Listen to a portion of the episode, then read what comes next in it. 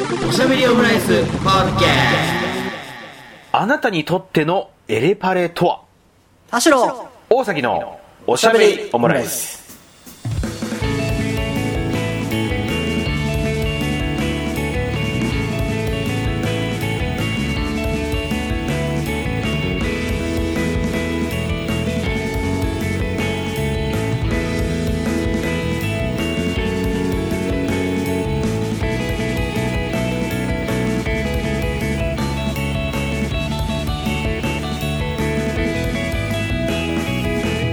等身大のカルチャートークおしゃべりオムライス第181回の配信です。田代です。大崎です。よろしくお願いします。お願いします。はい。えっ、と前回前々回はですねは。い。まあこんばんは。まあ今撮ってる時間帯的には完全におはようございますなんですけれども。えっ、と前回前々回はえっ、とドーミーンでのね収録ということでまさかのねあのやあのやりましたけれどもねあの今回はまたリモートにねちょっと戻っての収録って形になるんですけどもね。もうあの前回のねあのすね毛深夜1時にすね毛の話をした回はもうあの改めてねこう聞き直してというか編集してて思いましたけどもう2人とも完全にこう眠いんだろうなっていうのが伺える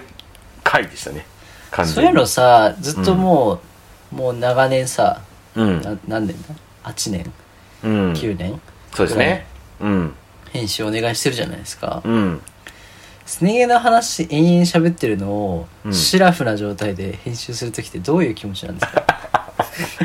でもあの意外に悪くなかったなと思いましたよ前回。ただ、あそう、ね、眠そうなだけでうん、内容的には悪くなかったなっていう ふうには思いましたけどね。いや必死に出口を探そうとしたからね。そうそうそう必死に出口を探した結果出口なかったんですけどもそうだよ。だってもうああなた寝寝てましたからね。いやそうそうそう、うん。目は閉じてましたからね。そう。いやだからねその夜泣きそば食って風呂入ってサウナも入った状態でラジオをやるのってなかなか難しいなっていうね。無理があるなと思いましたけどねやっぱり。まあそうよね。ああね。あのだからあの今今度ねまたドーミーインで収録することがあったらちょっとじゃちょっと早めに入ってね夜泣きまあせめてこう風呂入れる前にちょっと収録をして前後で一本ずつ撮ってもいいかもしれないと思いましたね。確かに。じゃあなんかやっぱラジオデーを作んなきゃですね。そうですね。ザ・ラジオデーみたいな感じでねちょっとやっていかなきゃいけないなっていうふうにはい。思ラジフったりした。ェスですよ。そうラジフェス。二人だけのラジフェスをねこうやっていかなきゃねいけないなっていうふうには思ったりしたんですけどね、うん。頭から血出て 頭痔頭痔が出ました頭痔嫌ですね。頭痔頭痔が出ましたね なんかスイカのひび割れみたいのできてる。うわやだー。ピキピキピキっつってピーナーっつって。ピキピキピキピーナーっつって出てくるかもしれないですけどね。2回言うほどのことでもないよ。はい。前々回あの藤井隆さんというか、まあ、 Slenderie ね ideal の話をちょっとしたんですけども一個ねちょっとこれ僕あのツイッターのフリートにも書いたんですけど、はい。なんかいあの触れようと思ってたけど触れられなかったなっていう思ってるのちょっと一つだけあってなんかそのえっと分かりにくさみたいな。なんかあのーえっと、インプなんかそのイメージとしてめちゃめちゃ細かいのがあるけど、アウトプットをあえてこう分かりづらくしてるんじゃないかみたいなところの中で、そのジャケットの話とか、あの、もしたと思うんですけど、一つね、ちょっとすごく僕の印象に残ってるものがあって、藤井隆さん絡みで、あのね、ANA、あの飛行機の、はいはい。これ国内線、国際線、国内線もあったのかな？国際線だったような気がするんですけど、に乗った時に、その今はちょっと多分変わってると思うんですけど、なんか僕らが小学校とかの当時って基本そのなんかチャンネルを選ぶやつだったじゃないですか。そのオーディオもビデオも。チャンネル選ぶやつだった。そう。でなんかまあなんだろうもう後半の方になってなんかようやくその自分のところにこうテレビがついてみたいな感じだったと思うんですけど、うん。まあなんかオーディオはそのずーっとこうなんか流れてるプログラムの中からこうチャンネルを選ぶみたいなシステムだと思うんですね。うん。でその中であのキッズソングヒットパレードっていう番組チャンネル番組があったんですよでこれが基本そのキッズに向けたこう曲をこう編成してるチャンネルなんですけど、そのなんかね多分そのは夏休みとか冬休みとかそういう繁忙期になるとえっと、曲のプレイリストじゃなくて、藤井隆さんのね、あの、ナビゲーターとして藤井隆さんが入ってたんですよ。ああキそう。キで、それそう。こんにちは。えーと空の旅楽しんでますか？藤井隆ですみたいな感じで、そう藤井隆さんが、そう、ナビゲートするキッズソングヒットパレードっていうのがあって、それがね、多分僕が小学校の頃からやってて、でね、多分ね、今、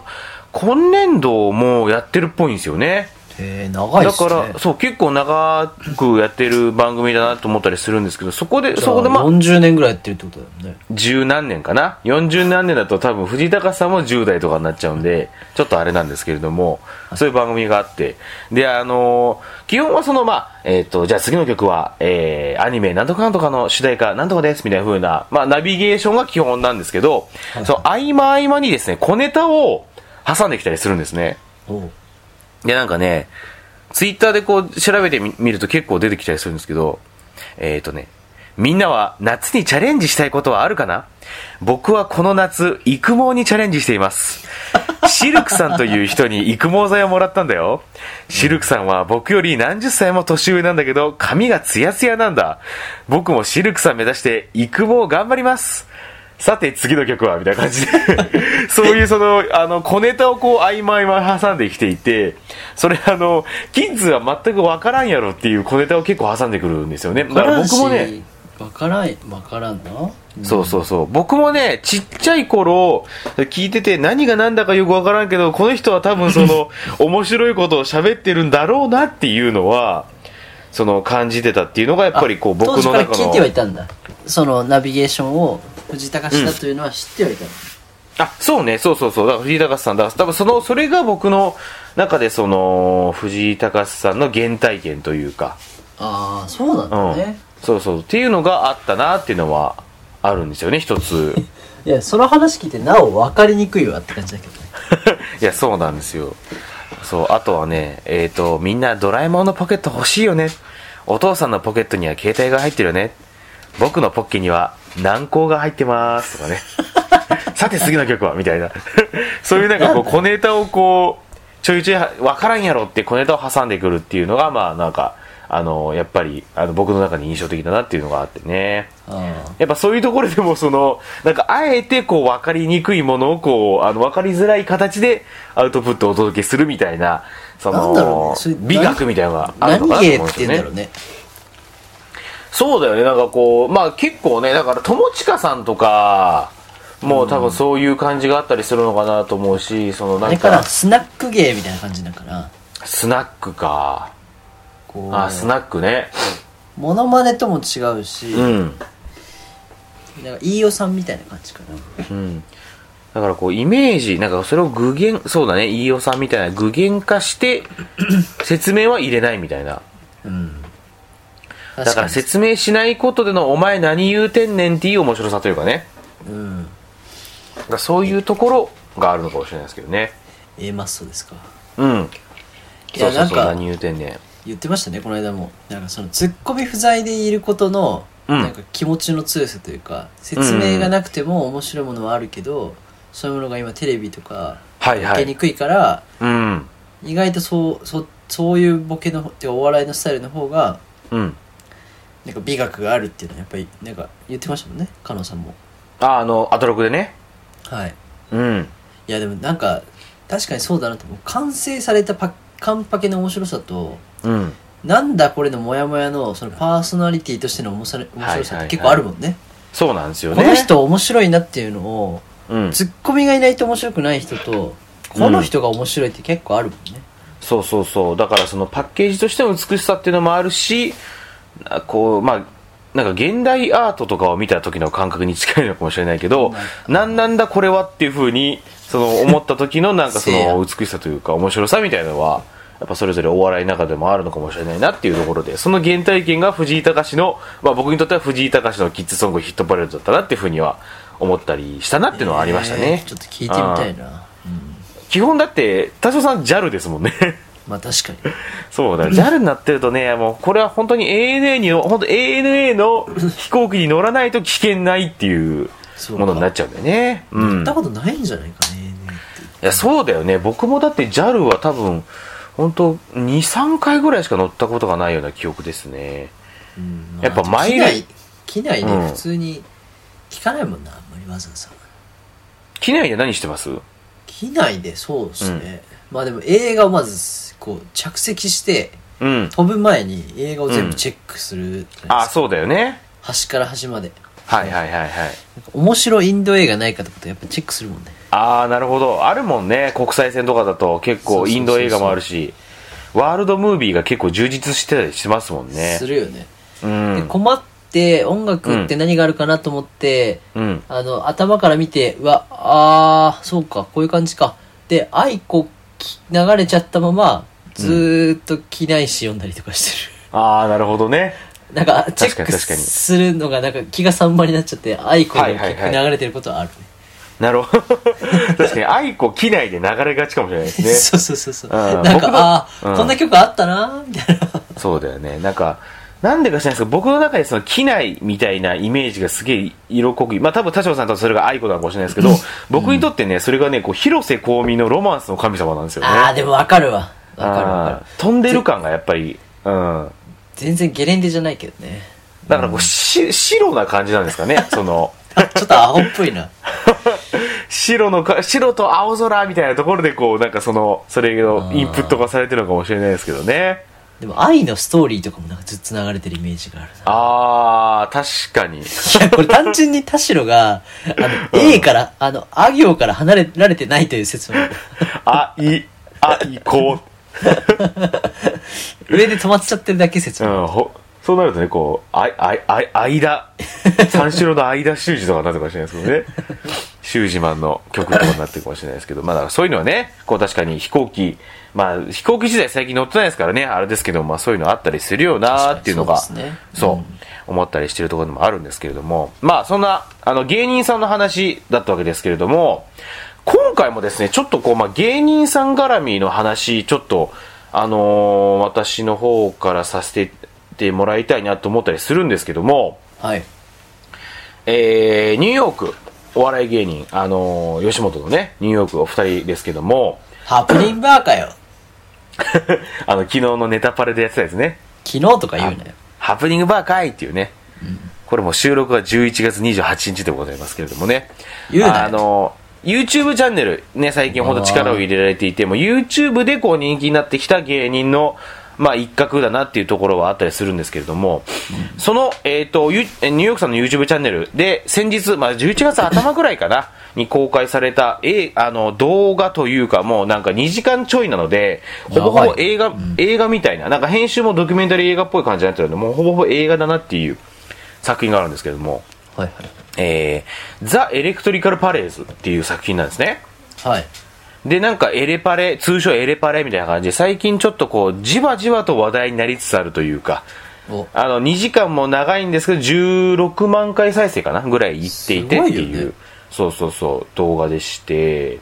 なんかこう、何かっていうと、なんかもともとその、まあ、ニューヨークさん、毎週この、毎週だったかな ?YouTube であの生配信のラジオをされてるんですけど、そこで、なんか NSC の17期、えっ、と、ニューヨークから見ると2期下で、で、えっ、と、年度で言うと2011年、えー入学の、はい NSC 東京17期、あの NSC とはとあのよ吉本のね、養成所なんですけど、で、あのね、あのなんか謎の集団、その芸人、その入あの入学した学生、あの生徒たちによる、なんか謎のそのなんかグループ、なんかサークル的な集団があったらしいと。おそういう話が上がって、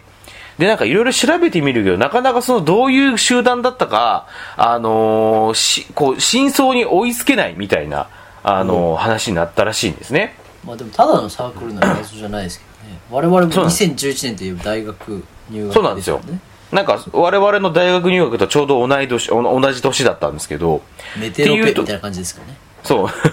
メテロペみたいな感じでエレパレだとかさ、メテロペはでも、あの、フリーペーパーを作るってサークルだったじゃないですか。そうですね。そういう目的があってね介さんにも取材しましたからね。ああ、もう貴重ですね、今となってはね。いやいや、ちゃんと、ちゃんと戻ってくるから。まあそうね、戻ってきてほしいなと思いますけれども。っていうところで、じゃあこのエレパレとは何なんだっていうところで、ちょっといろいろ話を聞いて、ちょっと真相にこう近づいてみようじゃないかっていうふうに作られたのがこのザ・エレクトリカル・パレーズっていう映画なんですね。はい。で、えっと、概要欄に貼ってあるあらすじを一応あの読み上げておくと、はいえー2011年 NSC 東京校17期生たちの間にあるグループが現れた。えーエレパレと呼ばれるその団体は T シャツやテーマソングを作り、複数の女生徒たちと関係を持ったとされている。一時その噂は芸人たちの間で話題となったが、誰も正確な情報をつかめないまま忘れ去られていった。9年後、話を聞きつけたニューヨークチャンネルはエレパレの正体を探るべく調査に乗り出した。えーお笑いを志した若者たち若者たちは、なぜそんな組織を作ったのか。取材を進めるうちに17期生たちが蓋をした真実が見えてくる。そして映画は現代の若者たちが抱える様々な問題をあぶり出しながら衝撃のラッセへとなだれ込むが、ニューヨークとスタッフが総力をかけて挑んだ渾身のドキュメンタリー作品ということで、まあ基本的にドキュメンタリーの作品なんですけれども、まあだからその同期の生徒だったり、あとはそのもともともとエレパレだった生徒たちに話を聞いたりすると、本当そのインタビューだけで2時間が、あの、構成されているっていう。そうですうん。だから本当になんか、まあ、いなんか他のドキュメンタリーみたいな、なんかそのなんか歩いてるとこ撮ったりとか、まあいろいろ、いろんなカットがあるわけでなく、本当にこう、ドキュ、あの、インタビューをつなぎ合わせたっていう形ではあるんですけど、全で、僕、編会議室って感じでしたね。そうそうそうそう。で、見まして、はい。見たんですよ、僕これ。で、なんかその、どういうなんか映画だったかなっていうのを、まあある程度ちょっとネタバレ、まあネタバレになってしまうかもしれないんですが、ちょっと、ある程度こう、追って話してていけたらなと思ったりするんですけど、まずね、その、17期の同期で、今、今も、今ちょうどこう活躍してるような芸人たちに話を聞いていくんですね。誰かっていうと、まあさ、空気階段の鈴木もぐらさんだったりとか、はいあと、えっ、と、オズワルド。うん。うん。あと、まあ、えっ、と、まあ、どっちかというと、こう、YouTuber 的な活動を主にしてるガーリーレコードとか、っていうところで話を聞いていくんですけど、その、エレパレって知ってますか？みたいな話を聞いてる時に、ああ、まあ、知ってますね、みたいな。で、まあ、どういう集団ですかね？だ、人たちだったんですかね？って聞くと、なんかあんまりそう、芳しくないような反応をするんですよね。その多分本人たちは、多分、あの、まあ、もぐらさんも、オズワルドもガーリーレコードも、多分 NSC にいる時はそんなにこう成績が良くなかった人たちだと思うんですよ。で、なんかその、まあ、なんか、やってんなみたいな話話をしたりとか、そのオズワルドの伊藤さんに関しては、どんな集団でしたかって聞くと、こう、まあ、まあ、セックスサークルですねっていう話をしたりとか、なんか本当、同期の女芸人食いまくってたみたいな話をしてて、なんか要するにその一軍的な疎ましがられ方をされていた集団だった。で、なお、で、で実際やっぱりそのさっき言ったようにその T シャツ作ってて、うん。オリジナル T シャツを、このなんかエレクトリカルパレーズのこういうなんかあの公式マークがあるらしくてでこの公式マークをこう全面にこうプリントね B もう今今考えるとほぼ BKB なんですけどそね。のマークをこう全面にプリントしてでバックにはその所属するコンビ9組の名前が全部入っていて、うん。だからそれがもう完全にそのエレパレメンバーだったっていう証になってしまっているっていうものではあるんですけどっていうのを作ったりとかあとそのエレパレをそうテーマ曲を作って、でこれ実際オリジナル曲だしそのテーマ曲の中にあのみんなの名前が入ってるっていうね。だからその大寺知ってるって大寺さんっていう名前が入ってたりとかうん。そういうなんかまあ割とこう今考えると痛い集団なわけですよね。その実際その NSC 卒業した後はみんな先輩たちにいじられまくっててでそれでちょっとそのエレパレっていう名前がそのこう闇にこう葬れ葬られていったっていうところはあったりするんですけどでやっぱそういうグループができたりするのってなかなか養成所とかでね基本だって芸人ってどっちかっていうとそのなんか学祭的なノリとは実はこう相性が悪かったりするわけですよそうなんですか？そうそう、逆、あのなんかね、その、逆になんかこう、そう思われがちだけど、実は結構尖っ、養成所に入ったりするって、尖ったやつがやっぱり結構いると。その、俺のお笑いをこう、追求していくんだ、みたいな。ってなると、実はそういう学祭的なノリからは、縁遠かったりするらしいんですけど、その木ではなぜかそういうグループができたと。なるほど。まあそうなんだ、ね。そうそうそう。で、なるほどなっていうところで、じゃあどういうグループだったのかなって考えて、その、じゃあ、エレパラメンバーに話聞いていきましょうってなった時に、まあ、とあるコンビ。まあ、これ多分ちょっと、なんか、エレパレメンバー人名出すとなんか、まあ、人名知らずに見た方がいいかもしれないなと思うので、ちょっとここから伏せていこうかなと思うんですけど、はいその唯一エレパレメンバーの中で、その当時と同じコンビで活動しているあるコンビに話を聞くんですけど、はい。そのコンビはもう中卒で、で仕事した上で NSC 入ってるので、高校時代をこう体験したことがなかったんですよね。そのコンビ二なるほど人とも。で、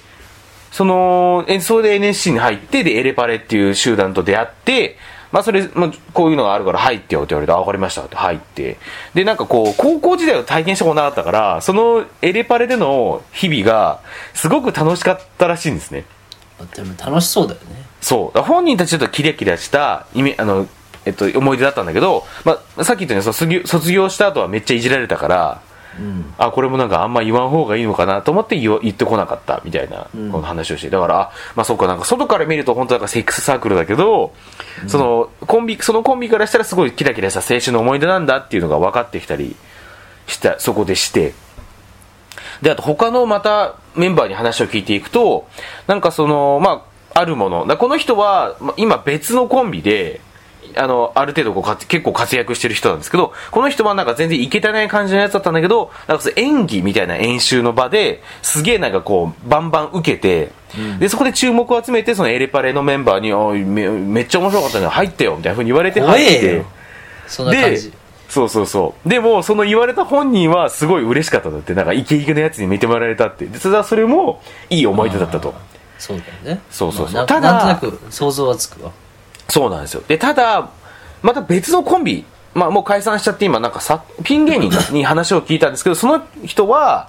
なんかこう、そのコンビって、その、その期の NSC なんか多分首席とかだったのかな？で、卒業してるんですよ。で、そのめちゃめちゃ評価されてたから、で、このコンビに関しては、このコンビをそのエレパレに入れることで、ただウェイなだけじゃなくて、実力もあるんだぞっていうので、その、利用されて入れられたんじゃないかっていうふうに言われてるコンビなんですね。で、実際そのコンビの人に話を聞いてみると、やっぱりこう、あの、いやいや入れさせられたみたいな。うん。だからその、まあ、練習がてら、その、なんか、あのやってた、裏でやってたネットラジオがその二人コンビあったらしいんですけど、うん。そこではめちゃめちゃ愚痴ってたらしいのね。そう。で、その音源も実際そのエレあの映画の中に流れるんだけど、あもう、あんまりあれ、乗り気じゃない的な。そうそう、あの、乗り気じゃないぐらいじゃなくて、もっと、あの、めちゃめちゃボロクソに言ってて、なんか群れてね、嫌ですよね、みたいな話をしたりしてて、そういうなんか、あやっぱりそのエレパレの中でもそういうなんか、いやいや入れさせられたやついるんだな、みたいな、なんか分かってきた。だからいろんなそのやっぱりこう、あの、面からのエレパレっていうものが見えてきて、で、この映画の後半になってくると、そのまたこのある男、で、これはそのさっき言ったその演習で注目を集めた男と、今をコンビを組んでるんですけど、はい。そのある男の存在をめぐって、なんかすごい情報が錯綜してくるんですね、後半になってくると。もでそのなんかこう、っていうやつがエレパレのメンバー、だから本当にエレパレにすごい近しいと言われてたんだけど、どうなんだと。で、そのコンビ、その男が組んでたコンビは、ちょっと T シャツに名前が入ってないんですよ。でも、すごいなんか、そう、謎の男。で、それは、その、また、なんか、まあ、それとモグラとかで話を聞くと、実はこの男が、あの、影のリーダーだったんじゃないかとか言われたりしてるんだけど、どうなのっていうのを、エレパレメンバーに話を聞くと、まあ、誰々はなんか違うと思うんですけどね、みたいな感じで、全員揃って口ごもるんですよ。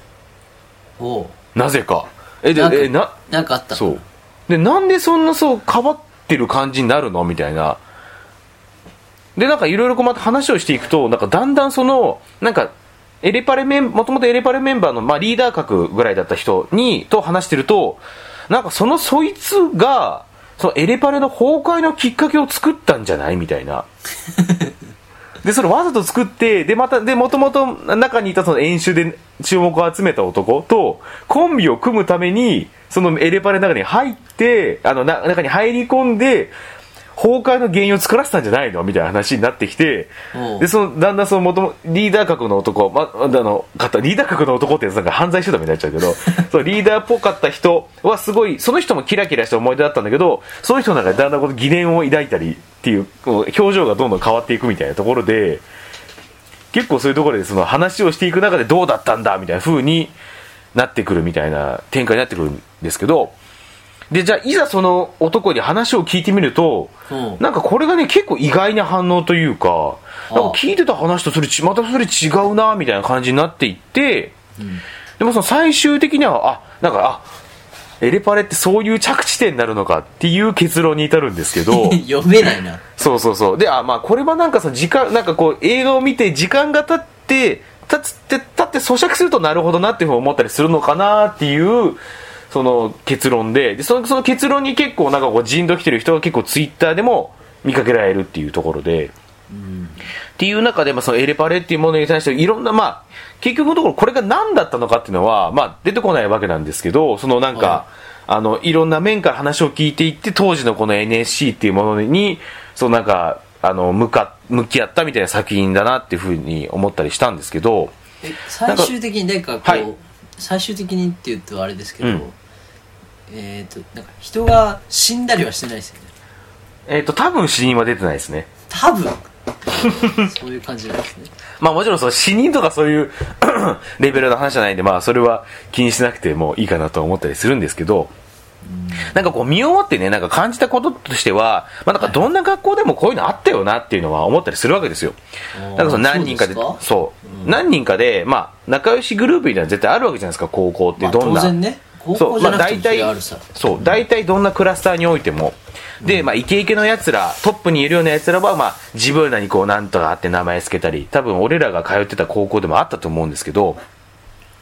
で、なんか、いけてない奴らは、なんかその、なんか、な、な、なんやあいつらみたいな風に言ったりしてたけど、まあその中でも、トップの中でもしっくりいってない奴はいたかもしれないなっていう風にまあ思ったり、それはねそう。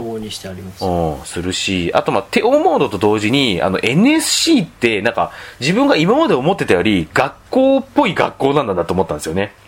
そうだね。考えたことなかったな。うん、なんか、クラス分けする、される、されるらしいんですよね。毎年5、600人ぐらい入るらしいんですけど、うん。まあ、1組とか2組とかそういう風にクラス分けされて、で、その木の途中からなんかこう、選抜クラス、普通クラスみたいな感じで分けられるらしいんですよ。うんっていうのを考える。そうそう。っていうのを考えると、なんかクラス分けされるみたいなっていうところで、なんか高校とか出てさ、で、またなんかああいう感じの青春を感じたいと思ったら、なんか養成所に行ったりするっていうのが一つの手だったりするのかもなって思うのと同時に、またなんか大人になって今更またあれって考えると面倒いよなみたいな。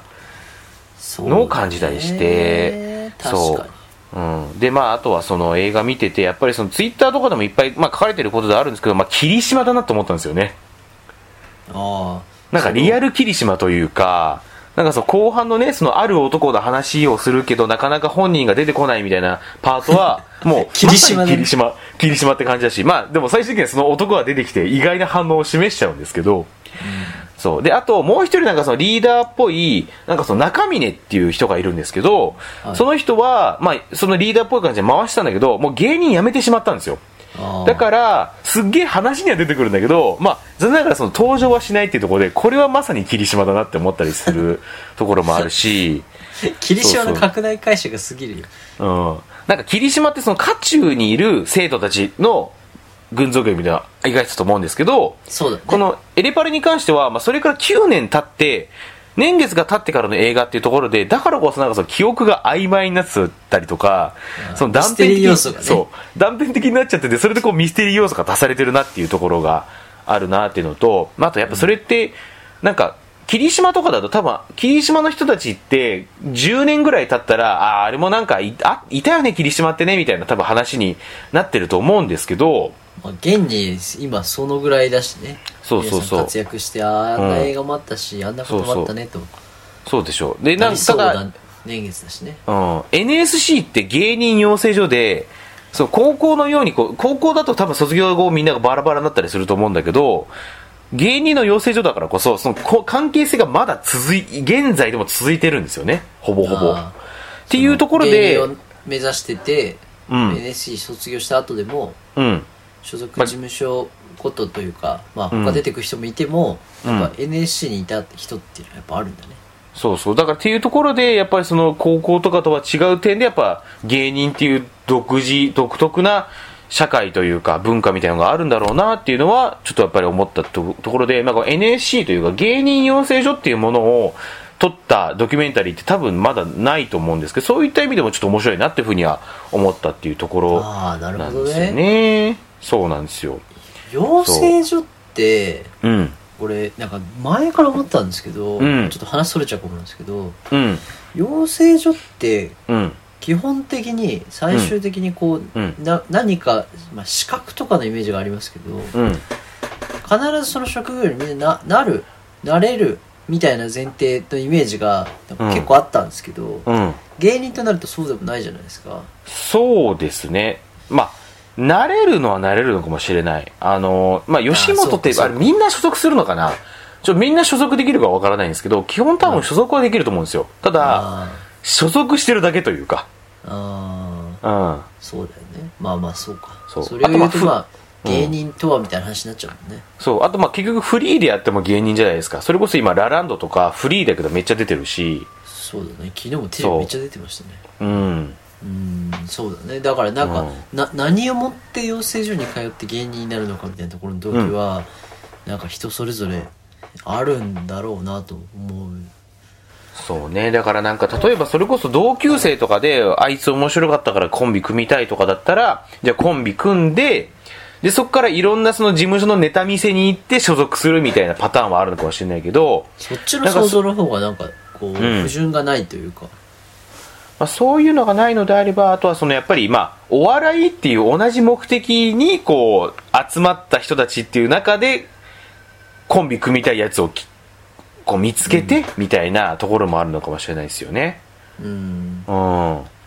ていうのねそうそうそうそう、まあやっぱりその集 集団というかっていう中であの生まれるみたいなのはあったりするのかもしれないですよね。それを見て大崎さんのこの過去のこう集団生活となんかリンクリンクというかああそういうことそういうことってあるよなって思ったってことなんかこう思い出したんですか？まあなんか思いその特定の物事を思い出したわけじゃないですけどなんかまあ俺は別にエレパレではなかったよなっていうのがあって。まあそりゃそうだね。うん。そうそうそう。そりゃそうだよねってなんか断言するのもあれですけども。そりゃそうでしょ。うん。だってそういうの好そき好きじゃないって顔してるしだから楽しんでるんだしその動画を そうね。まあ確かに。そうなんですけど。だって中にいる人ど真ん中だったら黒歴史じゃないけどそうね。面白くはないはずだよきっと。うん、そうそうかもしれない。だから多分そういう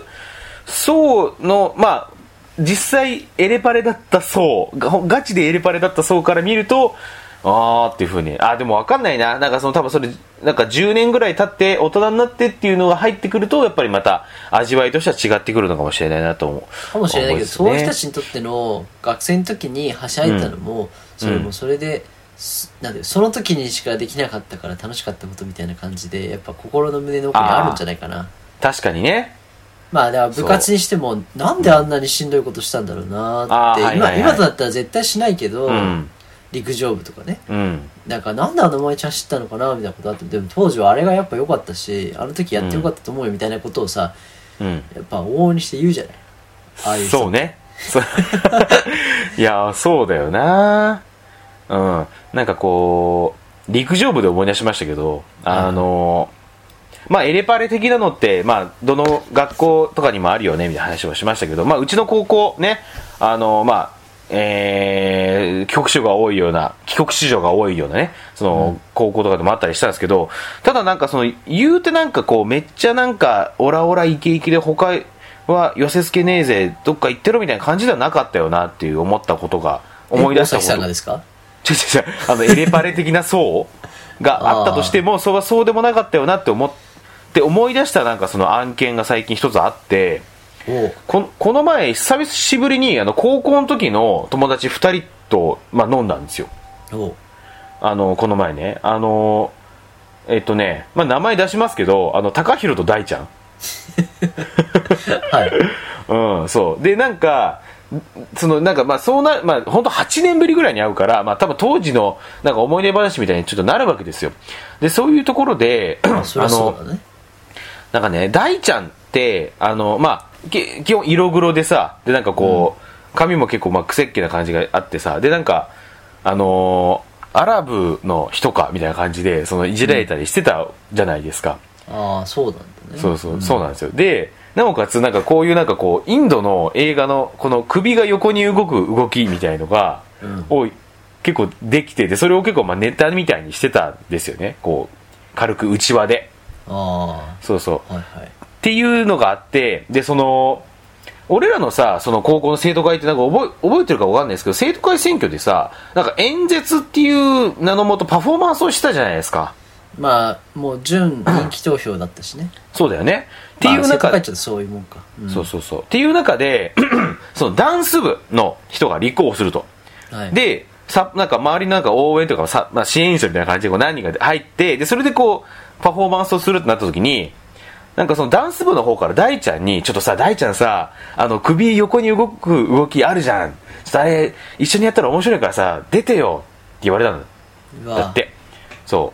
う。で、あ、わ、あうんわわかったわかったみたいな感じで大ちゃん出て、で、一緒に出て、辛くなってきちゃったで、どんな感じになるかっていうと、まあ、その、生徒会長がね、こうな、こう中心でこう、まあ、あの、まあ、候補がね、こう中心でこう喋って、で、周りでこう、ダンス、ダンス部がこう、わってこうダンスを踊るわけじゃないですか。で、その横で大ちゃんはこうやってこう首を横にこうふ、こうやるインドの動きをしていると。うんで、まあ、この、その図だけ見たら何になってるかっていうと、もう大ちゃんは、あの完全にそのなんか、面白をこう引き立てる。だから、スイカに塩みたいな感じで、引き立て役になってるわけですよね。そうだよねそう。で、大ちゃんもこうやってこう、首横に振りながら、あ、俺今完全にこう、面白の出汁に使われてる感じやんって思ってたらしいんですよ。そりゃそうだそうそうそう。でも、ここがまた厄介というか、なんか悲しいなと思うのが、この、大ちゃんを誘ったダンス部には、もう、た、おそらく、悪気は全くないんだろうと。もう単純にその動き、大ちゃんがその動きやってるの面白いし、で、それで俺らダンス部と一緒にやったら面白いだろうなってんで誘ってるし、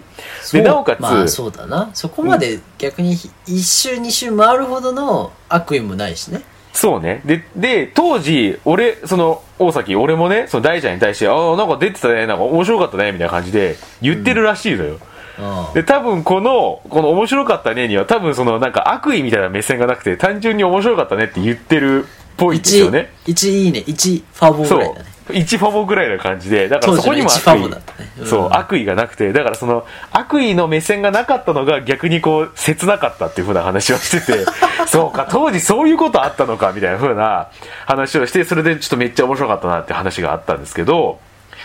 そうそうそう。っていうのであって、だからその、なかなかやっぱりその、そういうのも、そういう、その、最近ね、その、まあ、その、の飲んだ時にその話を聞いたっていうのと、エレパレのこの、なんかいろんな面があるよなっていうのが重なってきて、やっぱりこう、当時、やっぱりこう、なんか、そういうクラスターとか、あの、スクールカスみたいなのあったけど、やっぱいろんな見方、見え方、考え方はあるよなっていうふうに思ったっていうのがありますよ、あったんですよね。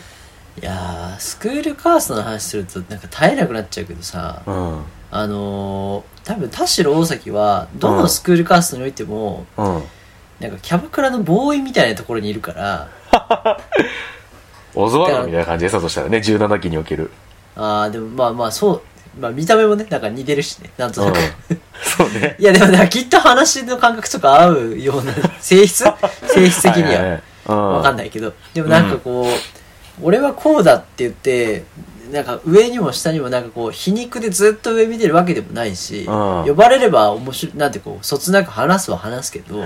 けどずっとその人たちと行動を共にするかっていうとそうでもないし。っあていうさまあ神木君ポジションよね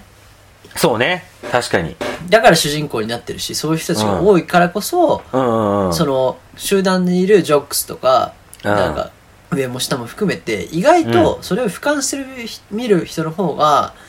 マジョリティなんじゃないかなってちょっと思うけどねなるほどね。まあ、だからこそ霧島的なのも受けたし、そうそうそうエレパレも結構みんな見て、いいろいろ言ってるってことだよね。なぜならみんなマイノリティになりたいのさきっと私って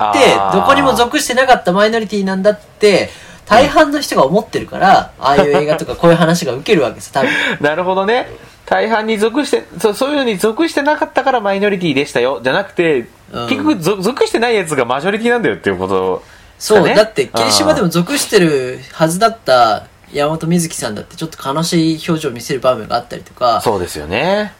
誰かといたって私は一人と思ってる人がほとんどっていう、だから思春期のこうグループ属性って結局属性を与えることによってでその、うん。エレパレを作ることによってまあ、俺はああいうの好きじゃないけどねっていう人がもう中にいる時点で、はいはいはい。もう子なんですよね。なるほどね。だからやっぱそうやって振り返ると俺はあの時ああやって笑われたのちょっと嫌だったけどねみたいなのがもう生まれてる時点でなんか、うん。振り返りマイノリティを作るから、まあ、結果話すと面白いんだけどそうね。みんなにちょっとずつこう擦り傷まだ消えない擦り傷あったりするよなと思そうだよったりするな。だから、折を見てそういうの点検していくのと面白いかもしれないですよね。そうだねいやなんかもう聞いててちょっとなんか辛くなってきちゃったもん今の まあでもわかるもう 10, 10年前の話ですからね。そうそう。いや、や、辛いっていうか、なこの、別にいじめとかじゃないけど、その瞬間だけ、ヒヤッとする瞬間とかないですか、夢で見たりとか、ふと思い出して、なんか、その場に立たされたと思うと、ちょっともう、今の心境だとちょっと耐えられるから、みたいな。そうなんかこね。う、雰囲気でごまかせないな、とか。確かに、もうなんか、荒さになってくると逆にそこら辺のなんか、うって逆になっちゃうな、みたいなね。多分、黙っては過ごせないな、とか。なんかこう、あなんか言っちゃう今の自分だったら、もっと、な、なんだかな、離れして、ずーっと喋り続けてるかもしれないとか。逆にね。うるせえよ、お前、みたいな。うんなん、ずっと、ずっとうるせえな、お前、みたいな。うん、それは確かにあるかもしれないな。そうそうそうそう。とかね、ねなんか、ふと思うことありますよね。まあ、それは、ねあの、小中高大とともにですけど。そうなんですよね。まあだからそういうところがね、結構まあ刺激されるというか、ああったよなみたいなのが、あの思い起こされるような映画だと思うので、ザ・エレクトリカル・パレーズ、あのニューヨークの、ニューヨークさんの YouTube チャンネルでね、あの、見れますので、ちょっとね、見ていただければと思っております。それではまた。あ、はいそれではまた。お好きな時間に。おしゃべりオムライス。